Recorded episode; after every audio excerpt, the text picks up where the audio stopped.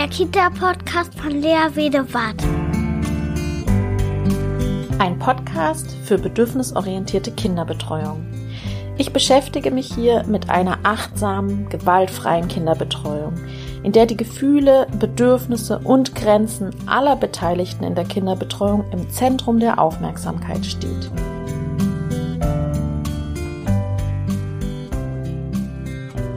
Hallo, da bin ich wieder. Heute startet wieder ein neuer Podcast oder eigentlich müsste man sagen, es startet eine neue Reihe. Ich möchte euch begrüßen zu meiner neuen Podcast-Reihe. Es wird eine vierteilige Reihe sein und zwar zum Thema Gewalt durch pädagogische Fachkräfte verhindern.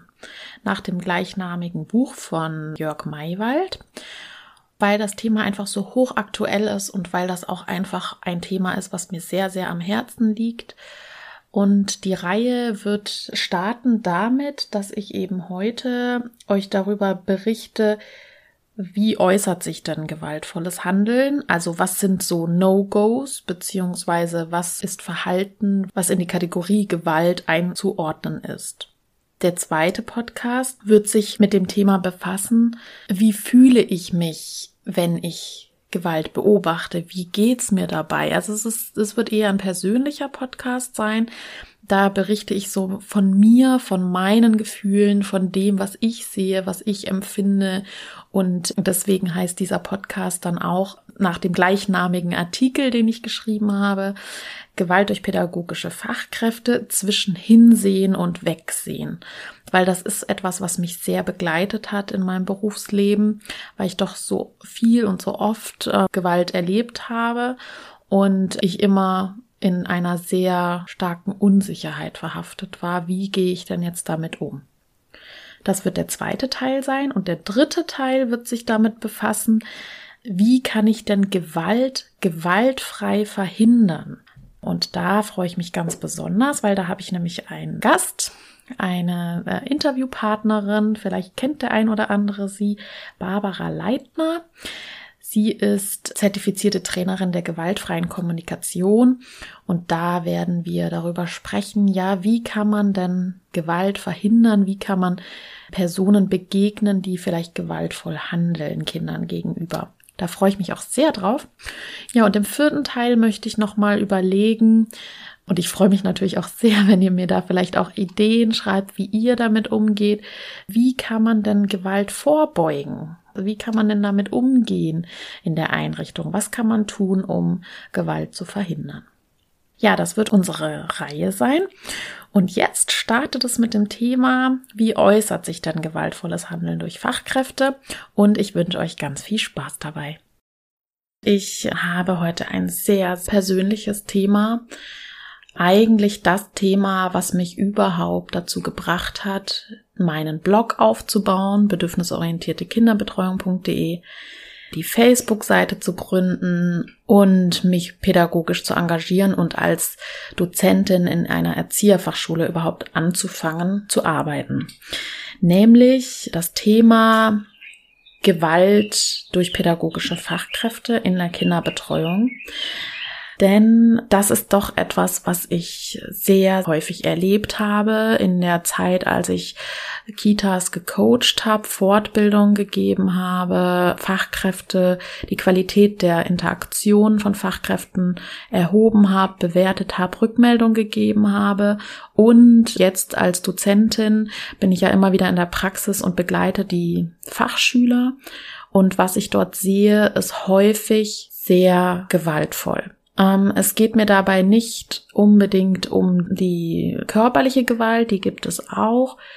Die ist aber sehr offensichtlich und die, ja, das erkennt man auch schnell, ne? Also an den Armen reißen, ähm, schlagen, zerren, so etwas. Und ja, darum geht's mir auch, aber es gibt auch viel so Dinge wie, ich habe gesehen, wie Kinder in ein Bett gestellt werden, weinend in einem anderen Raum ganz alleine, es, das Licht ist hell erleuchtet, sie weinen und keiner kommt. Oder Kinder werden stundenlang in einem Stuhl festgesetzt, sie weinen, keiner hilft ihnen. Ein Kind reißt die Arme hoch und weint und möchte auf den Arm und man sieht ganz deutlich, es ist sehr verzweifelt und die Fachkraft sagt, nein, das musst du lernen. Ich habe gesehen, wie Kinder rumgerissen wurden mit den Armen, an den Armen, wie sie gedemütigt wurden, weil sie zum Beispiel auf die Matte gepinkelt hatten nach dem Schlafen, wie sie festgehalten wurden beim Schlafen, angeschrien wurden, runtergeputzt wurden. Wie kannst du nur? Du hast dich immer noch nicht angezogen. Also wirklich auch sehr in ihrem Selbstwert angegriffen wurden. Also ich könnte meine Beispiele noch endlos fortsetzen. Deswegen möchte ich heute diesen Podcast machen, um euch einen Einblick zu geben, was denn gewaltvolles Handeln durch pädagogische Fachkräfte denn überhaupt ist. Meine Grundlage sind eben meine eigenen Erfahrungen, dann das Buch Seelenprügel von Anke Elisabeth Ballmann und das Buch von Herr Maywald, das jetzt neu rausgekommen ist, Gewalt durch pädagogische Fachkräfte verhindern. Ich habe doch noch das Gefühl, dass es ein sehr starkes Tabuthema ist und den ein oder anderen das vielleicht empören wird, was ich erzähle. Es ist aber ganz klar nicht nur meine Meinung, sondern es ist ein allgemeiner Konsens, dass die Sachen, die ich jetzt hier aufliste, Verhaltensweisen sind, die einfach nicht in Ordnung sind. Und es geht da nicht darum, dass sozusagen einem das mal passiert und man sich dann entschuldigt. Das kann sein durch Überforderung, weil es einfach gerade man nicht mehr weiß, wie, aber sonst kann man eine gute Beziehung zu den Kindern aufbauen, sondern es geht eher darum, wenn Fachkräfte unreflektiert immer wieder dieses Verhalten zeigen. Ich werde jetzt nacheinander eben diese gewaltvollen Handlungen aufzählen und erklären und manchmal auch Beispiele dazu benennen, damit einfach klar ist, was unter gewaltvollem Handeln verstanden wird. Es orientiert sich alles an meinem Artikel, den ihr findet auf www.bedürfnisorientierte-kinderbetreuung.de. Da gibt es einen Artikel zum Thema pädagogisches Fehlverhalten in Kindertagesstätten. So, das startet da mit emotionaler Gewalt. Emotionale Gewalt beginnt zum Beispiel dabei, dass Kinder ignoriert werden. Also sie fragen etwas und die Fachkraft reagiert einfach nicht, weil die Fachkraft eben das Kind bestrafen möchte damit zum Beispiel. Oder Augenrollen. Augenrollen ist ein höchst aggressiver Akt, weil das ist so was Kleines, was vermeintlich harmloses, aber ein Augenrollen heißt so viel wie oh, bist du dumm oder oh, jetzt die schon wieder. Also das kann ganz schön viel heißen und vor allem unausgesprochenes kann manchmal mehr verletzend sein, als wenn man aggressiv sagt, oh Mann. Dann dazu zählen auch böse, abwertende Blicke. Wenn man zum Beispiel Kinder einfach stehen lässt, also als Bestrafung, zum Beispiel nicht mehr reagiert und die Kinder einfach stehen lässt oder alleine lässt und das vom Gefühl her wie eine Bestrafung wirkt. Dann sind Manipulationen gewaltvoll. Zum Beispiel, das fängt schon damit an, und das ist sehr gängig, dass gesagt wird, nur wenn du das auf isst, wirst du groß und stark. Das mag jetzt harmlos klingen, aber das ist eine Form, die Kindern Angst macht. Also, wenn ich das jetzt nicht esse, Gott, was passiert dann? Die können das ja gar nicht abschätzen. Oder zum Beispiel, wenn die Lara das Ei nicht bastelt, bekommen ihre Eltern halt kein Ostergeschenk. Und das ist auch ein vermeintlich harmloser Satz, der aber sehr viel mit dem Kind machen kann, weil die Angst entsteht, also sie werden manipuliert darin, dass sie wirklich jetzt das basteln, aber nicht aus sich selbst heraus, weil sie das tun möchten, sondern weil sie jetzt Angst hat, dass die Eltern dann kein Geschenk bekommen. Und das ist höchst manipulativ. Und was die Kinder da mitnehmen ist, wenn ich das jetzt nicht mache, dann sind meine Eltern enttäuscht. Und das ist eins der schlimmsten Manipulationsakte, wenn man quasi die Eltern als Vorwand nutzt, um Kinder zu einem Verhalten zu drängen. Oder zum Beispiel, wenn der Viktor nicht reinkommt, bekommt er eben kein Mittagessen. Da würden manche sagen, ja, ist doch eine natürliche Konsequenz. Aber es ist auch ein Manipulieren und Angst machen. Und vor allem, das Entscheidende ist, das Bedürfnis dahinter wird überhaupt nicht wahrgenommen sondern der Junge wird nur dazu gedrängt, ein Verhalten zu zeigen. So, als nächstes Beschämung und bloßstellen. Zum Beispiel eben, wenn das Kind auf die Matratze pinkelt. Und das habe ich tatsächlich erlebt. Wie die Erzieherin dann bei dem Kind steht und dann die anderen Kinder dazu holt und sagt, siehst du, Lisa, ich hab's ja gesagt vorhin, wärst du aufs Klo gegangen, ne? Schaut Kinder, so sollt ihr es nicht machen, so auf die Art. Und das ist ein pures Bloßstellen und das Kind hat das eben nicht mit Absicht gemacht. Davon kann man ausgehen, davon gehen wir in der bedürfnisorientierten Kinderbetreuung aus. Wahrscheinlich war das Kind sogar sehr unter Druck, weil es liegen musste oder sonstiges, das wissen wir natürlich nicht das ist immer ein, auch ein Zeichen von etwas stimmt nicht. Wenn das Kind da einpullert, während es auf der Matte liegt, dann hat es sich vielleicht sogar nicht getraut zu sagen, dass es pipi muss. Oder wenn dann zu den anderen Kindern gesagt wird, also so wie der Jan das macht, geht das nicht. Bei ihm dürft ihr das euch nicht abschauen. Also so wie der Jan ist, auf keinen Fall. Ne? Also das ist auch eine Beschämung. Den Jan dürft ihr auf keinen Fall als Vorbild nehmen. Das ist eine Beschämung sondersgleichen. Ja, Angst machen, das ist ja auch bei der Manipulation ganz häufig die Sache. Angst machen, wenn du nicht artig bist, holt deine Mama dich nicht ab. Und das ist eine sehr krasse Form der Angstmacherei. Es gibt auch nicht so schlimme Formen. Aber das ist höchst beängstigend für Kinder, weil die das tatsächlich in manchen Altersstufen noch nicht einschätzen können, dass die Eltern natürlich irgendwann kommen und wenn die Kinder auch sich in der Einrichtung nicht besonders wohlfühlen zum Beispiel, dass sie dann wirklich große Angst bekommen, wenn die Erzieher damit drohen. Und wahrscheinlich würde man mit so einem Drohsatz, wenn du nicht artig bist, holt deine Mama dich nicht ab, würde man das Kind zu jedem Verhalten drängen können, weil es so eine unglaubliche Angst hat, dass dann wirklich die Mama nicht kommt. Und das geht einfach nicht. Was den Kindern auch sehr viel Angst bereitet, ist zum Beispiel sowas wie, hör jetzt sofort auf zum Beispiel aggressiv zu sein, zu wüten, traurig zu sein. Sonst kommt dein Schnuffi weg, dein Kuscheltier. Das ist auch etwas, was den Kindern sehr starke Angst macht, wenn jetzt ähm, die Kinder sich eh nicht sicher fühlen in der Einrichtung, wenn da gewaltvolles Handeln häufiger stattfindet, fühlen sie sich eh schon nicht so sicher. Und dann ist so ein Schnuffi, so ein Kuscheltier, ist etwas, was noch einen Anker gibt wo sie sich noch trösten können. Und wenn das sozusagen auch noch weg ist, dann hängen sie vielleicht ganz in der Luft. Und deswegen ist das auch etwas, was ganz hochgradige Angst auslösen kann. Also deswegen noch damit zu drohen, das Kuscheltier wegzunehmen, da würden die Kinder wahrscheinlich auch alles tun, was die Fachkräfte von ihnen wollen, dass ja das Kuscheltier nicht wegkommt.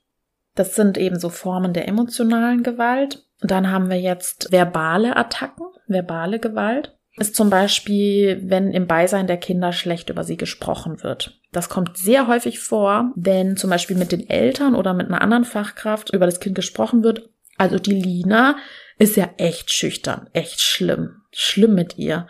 Du kannst echt mit ihr nichts unternehmen. Das ist, weil die Mutter sie noch stillt. Und das alles, während Lina mithört. Und das ist natürlich eine Herabwürdigung von Lina und ihrer Familie.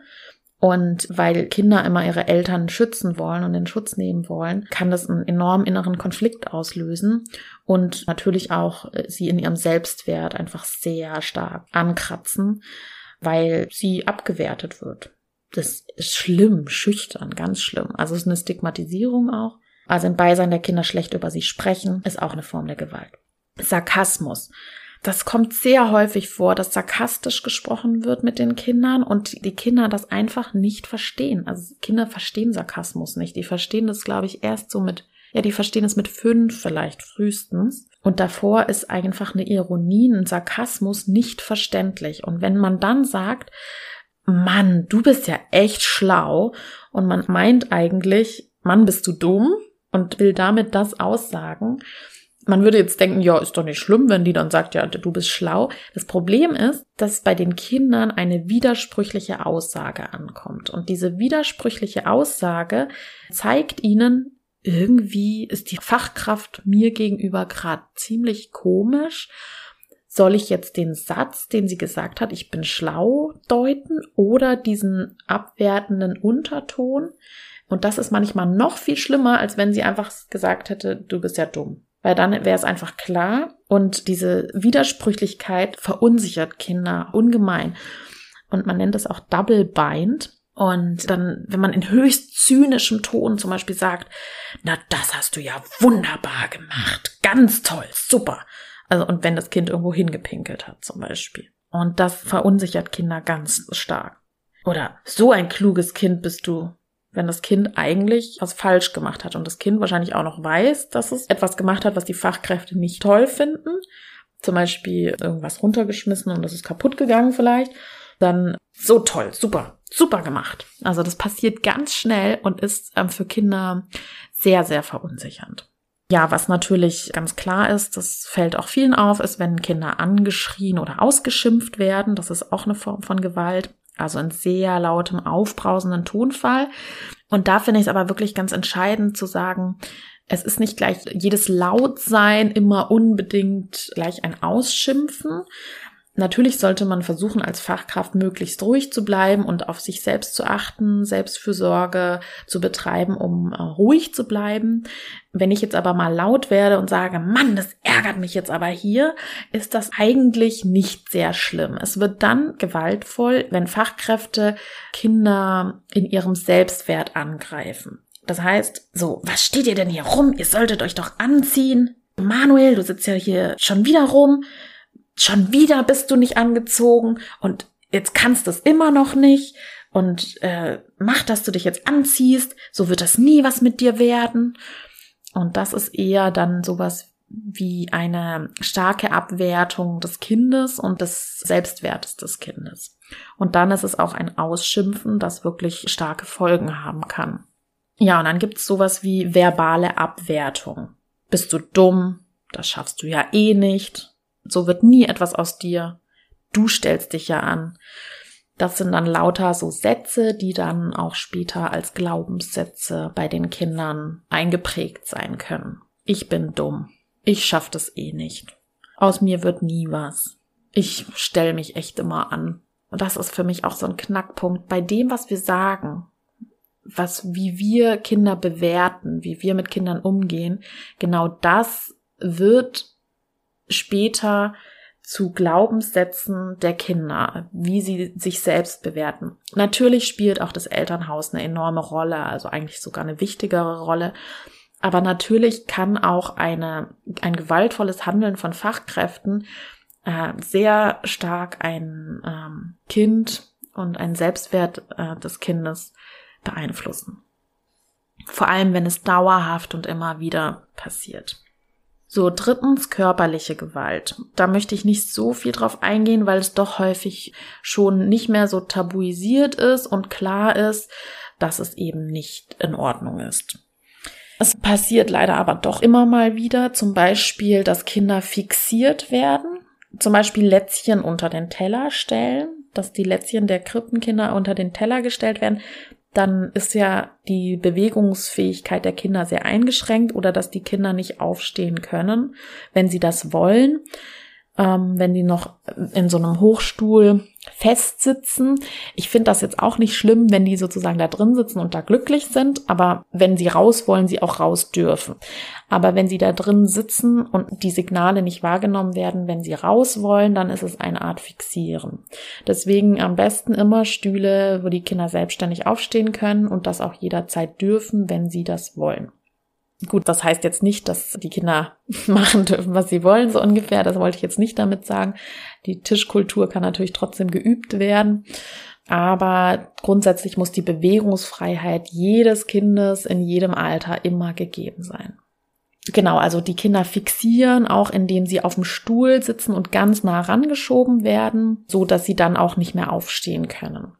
Oder am Bett fixieren, das habe ich jetzt lange nicht erlebt. Aber es gibt schon sowas wie die Decke dann da drüber und dann unter der Matratze festmachen, damit das Kind dann da fest eingeklemmt ist, sozusagen. Oder auf dem Töpfchen auf dem Klo festbinden. Ja, sowas wie zerren, schubsen, ohne Ankündigung ein Kind hochreißen, das ist noch sehr gängig, ohne Ankündigung am Po riechen, rumreißen am Fuß, ein Krippenkind am Fuß einfach nehmen, unangekündigt zu sich herziehen. Das sind alles Dinge, die eigentlich zeigen, du bist nicht so wertvoll, wie ich es bin. Ich kann dich einfach mal so eben rüberziehen, ohne dir das zu sagen. So, und dann ähm, kommt das große Thema Bestrafung als vierten Punkt.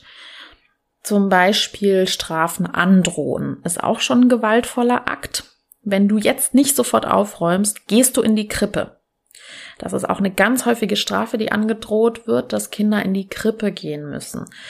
Und wenn diese Strafe durchgeführt wird, das passiert auch noch häufig, kann das wirklich mit einer hochgradigen Beschämung einhergehen, denn ein Kind in die Krippe zu schicken bedeutet, du bist jetzt wieder bei den Kleinen und diese Beschämung ist wahrscheinlich auch Ziel dann bei dieser Strafe, weil es werden ja auch häufig Strafen ausgewählt, die für die Kinder möglichst schmerzhaft sind. Und ein Kind in die Krippe zu stecken, ist sehr, sehr schmerzhaft und wahrscheinlich deswegen auch sehr wirksam, dass das Kind dann vielleicht nächstes Mal das Verhalten nicht zeigt. Es ist aber auch langfristig sehr, sehr schädlich, so eine Bestrafung einzusetzen. Darüber brauchen wir einfach nicht mehr sprechen, das ist einfach klar. So, Strafen durchführen zum Beispiel ein Kind sozial isolieren, das ist noch sehr gängig, auf die stille Treppe, auf den stillen Stuhl von der Gruppe isolieren, in die Garderobe setzen, ist auch noch ein sehr gängiges Mittel. Auszeit, Timeout, lauter diese Sachen sind ganz klar Strafen und gewaltvolles Handeln und dieses Handeln ist nicht erlaubt. Und es führt auch ähm, langfristig zu Selbstwertminderung bei den Kindern da gibt es eben ganz andere Mittel, wie man dann mit den Kindern interagieren kann, damit eben ein weiteres Zusammensein in der Gruppe möglich ist. Wie man da handeln kann, das äh, soll jetzt eben nicht das Thema sein, sondern ich möchte jetzt einfach nur die Sachen aufführen, die dann eben als gewaltvoll eingestuft werden können. So, was gibt's noch für Formen von Bestrafung, die ich so erlebt habe? Genau, wenn das Kind in die Krippe geschickt wird, dann vor die Tür gesetzt wird oder dann als Strafe am Tisch sitzen bleiben muss, bis es aufgegessen hat oder als Strafe darf es dann nur als letztes was auswählen oder solche Dinge. Schreibt mir auch gerne, was ihr noch so erlebt habt. Also wenn ihr da noch andere Beispiele erlebt habt, freue ich mich. Ihr könnt dann auch natürlich unter meinem Blogartikel kommentieren, was ihr da so erlebt habt. Dann kann ich das vielleicht sogar noch hier einarbeiten. Da würde ich mich freuen.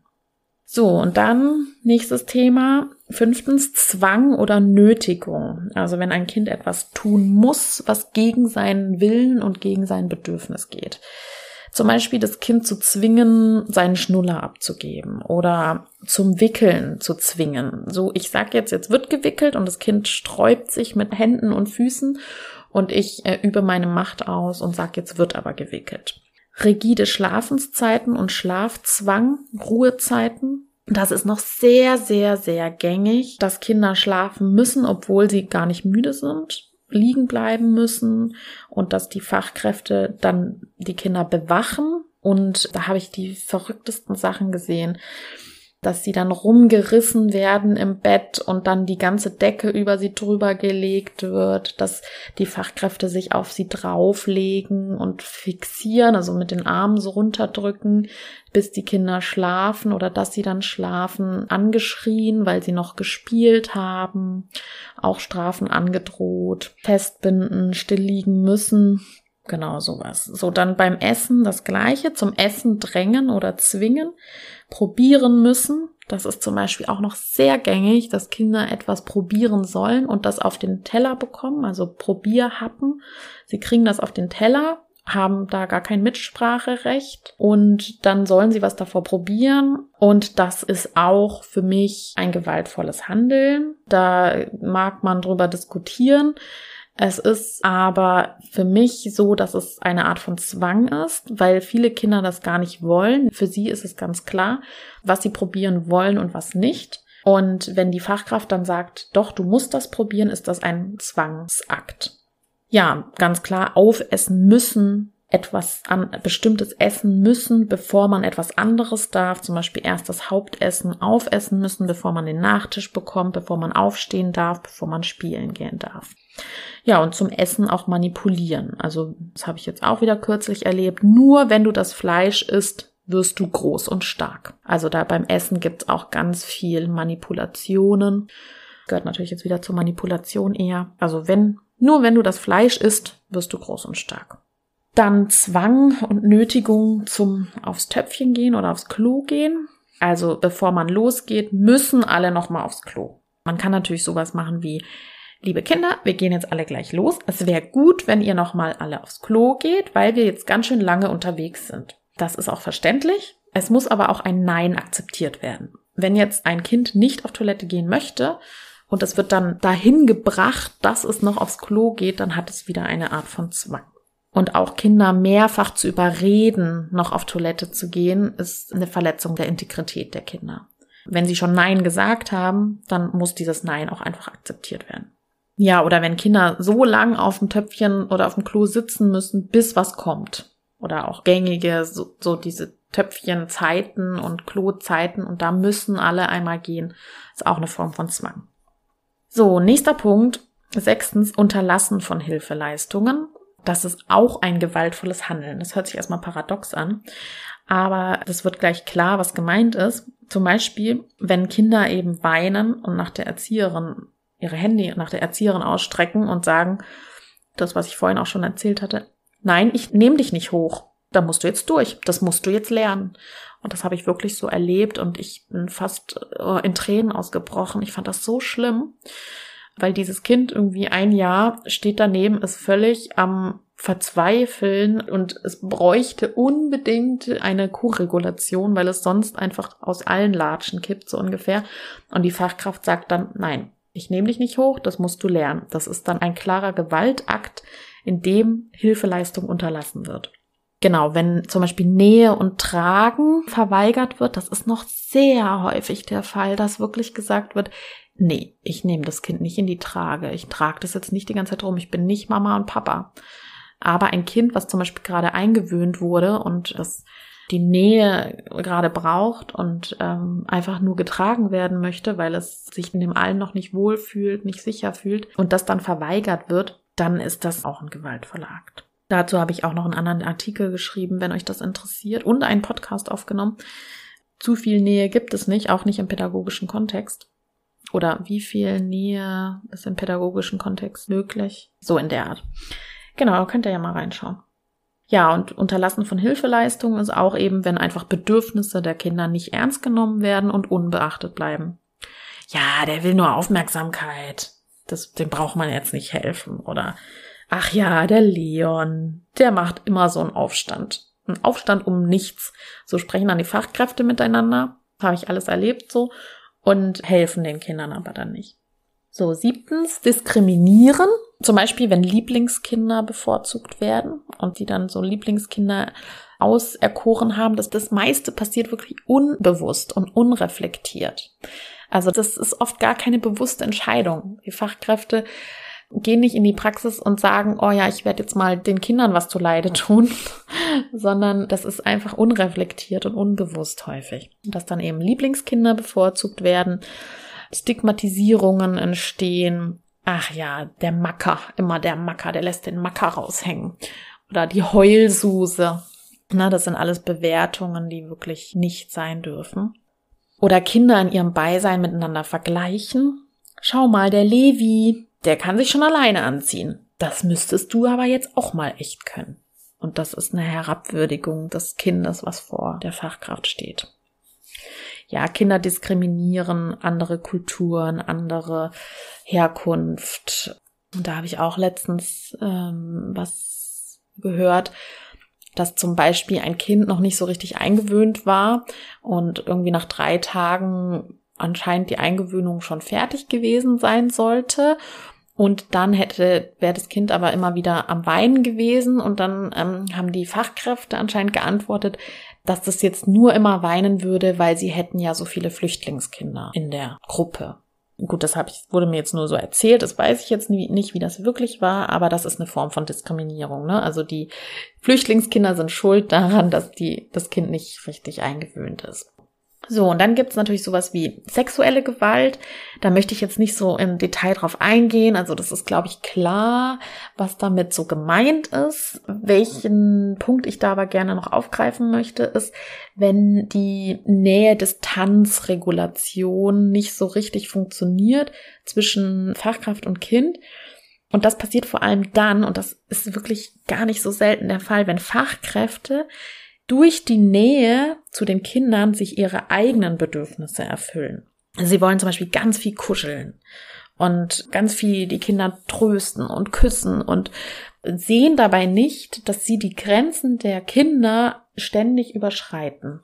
Also die Kinder winden sich dann nur so halb weg und aber nicht so richtig, weil sie merken, dass die Fachkraft das gerne mag und so und sie kooperieren dann ja da auch, aber das kann wirklich zu einem falschen Selbstbild der Kinder sich entwickeln, dass sie merken, sie sollen, müssten da jetzt die Bedürfnisse der Fachkraft erfüllen und sie merken gar nicht, dass sie das eigentlich ganz schön wütend macht und dass sie eigentlich gar nicht ihre Grenze da wahren können und ja, das ist so eine falsche Nähe-Distanz-Regulation, wenn Fachkräfte wirklich dann immer nur die ganze Zeit mit den Kindern kuscheln wollen, obwohl die das gar nicht wollen. Eine Innigkeit herstellen, die nicht mehr den Grenzen der Kinder entspricht. Ja, soweit erstmal. Das sind jetzt die Sachen, die ich jetzt zusammengetragen habe. Also diese Liste hat auf keinen Fall Anspruch auf Vollständigkeit. Wie gesagt, ihr könnt mir da gerne nochmal schreiben. bo.kinderbetreuung at googlemail.com das wäre die Mailadresse, da könnt ihr mir gerne hinschreiben und mir auch gerne noch weitere Beispiele berichten. Ja, das soll jetzt erstmal nur eine Auflistung sein, eine Sammlung von Verhalten durch pädagogische Fachkräfte, die nicht tolerierbar sind. Wie man jetzt damit umgeht und wie man handeln kann, wenn man sowas beobachtet, das soll dann an anderer Stelle nochmal bearbeitet werden. Ähm, ich habe auf jeden Fall auch noch einen Artikel geschrieben dazu, wie es mir geht, in welchem Dilemma ich mich befinde, wenn ich solche Situationen beobachte. Also, dass ich mich in einem enormen Dilemma befinde zwischen Hinsehen und Wegsehen, sage ich immer. Also, ich sehe das, weiß eigentlich, es darf nicht sein und frage mich aber immer, ja, und dann, was soll ich dann machen?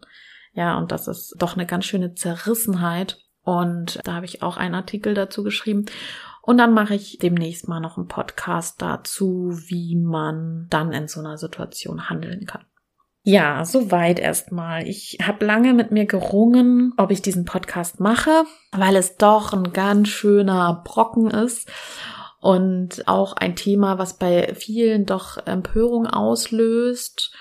Ich fand es jetzt aber doch wirklich wichtig und bin einfach gespannt auf euer Feedback. Ja, und sage dann bis bald. Tschüss, eure Lea. BOK, bedürfnisorientierte Kinderbetreuung. Gemeinsam für starke, sich selbst bewusste Kinder.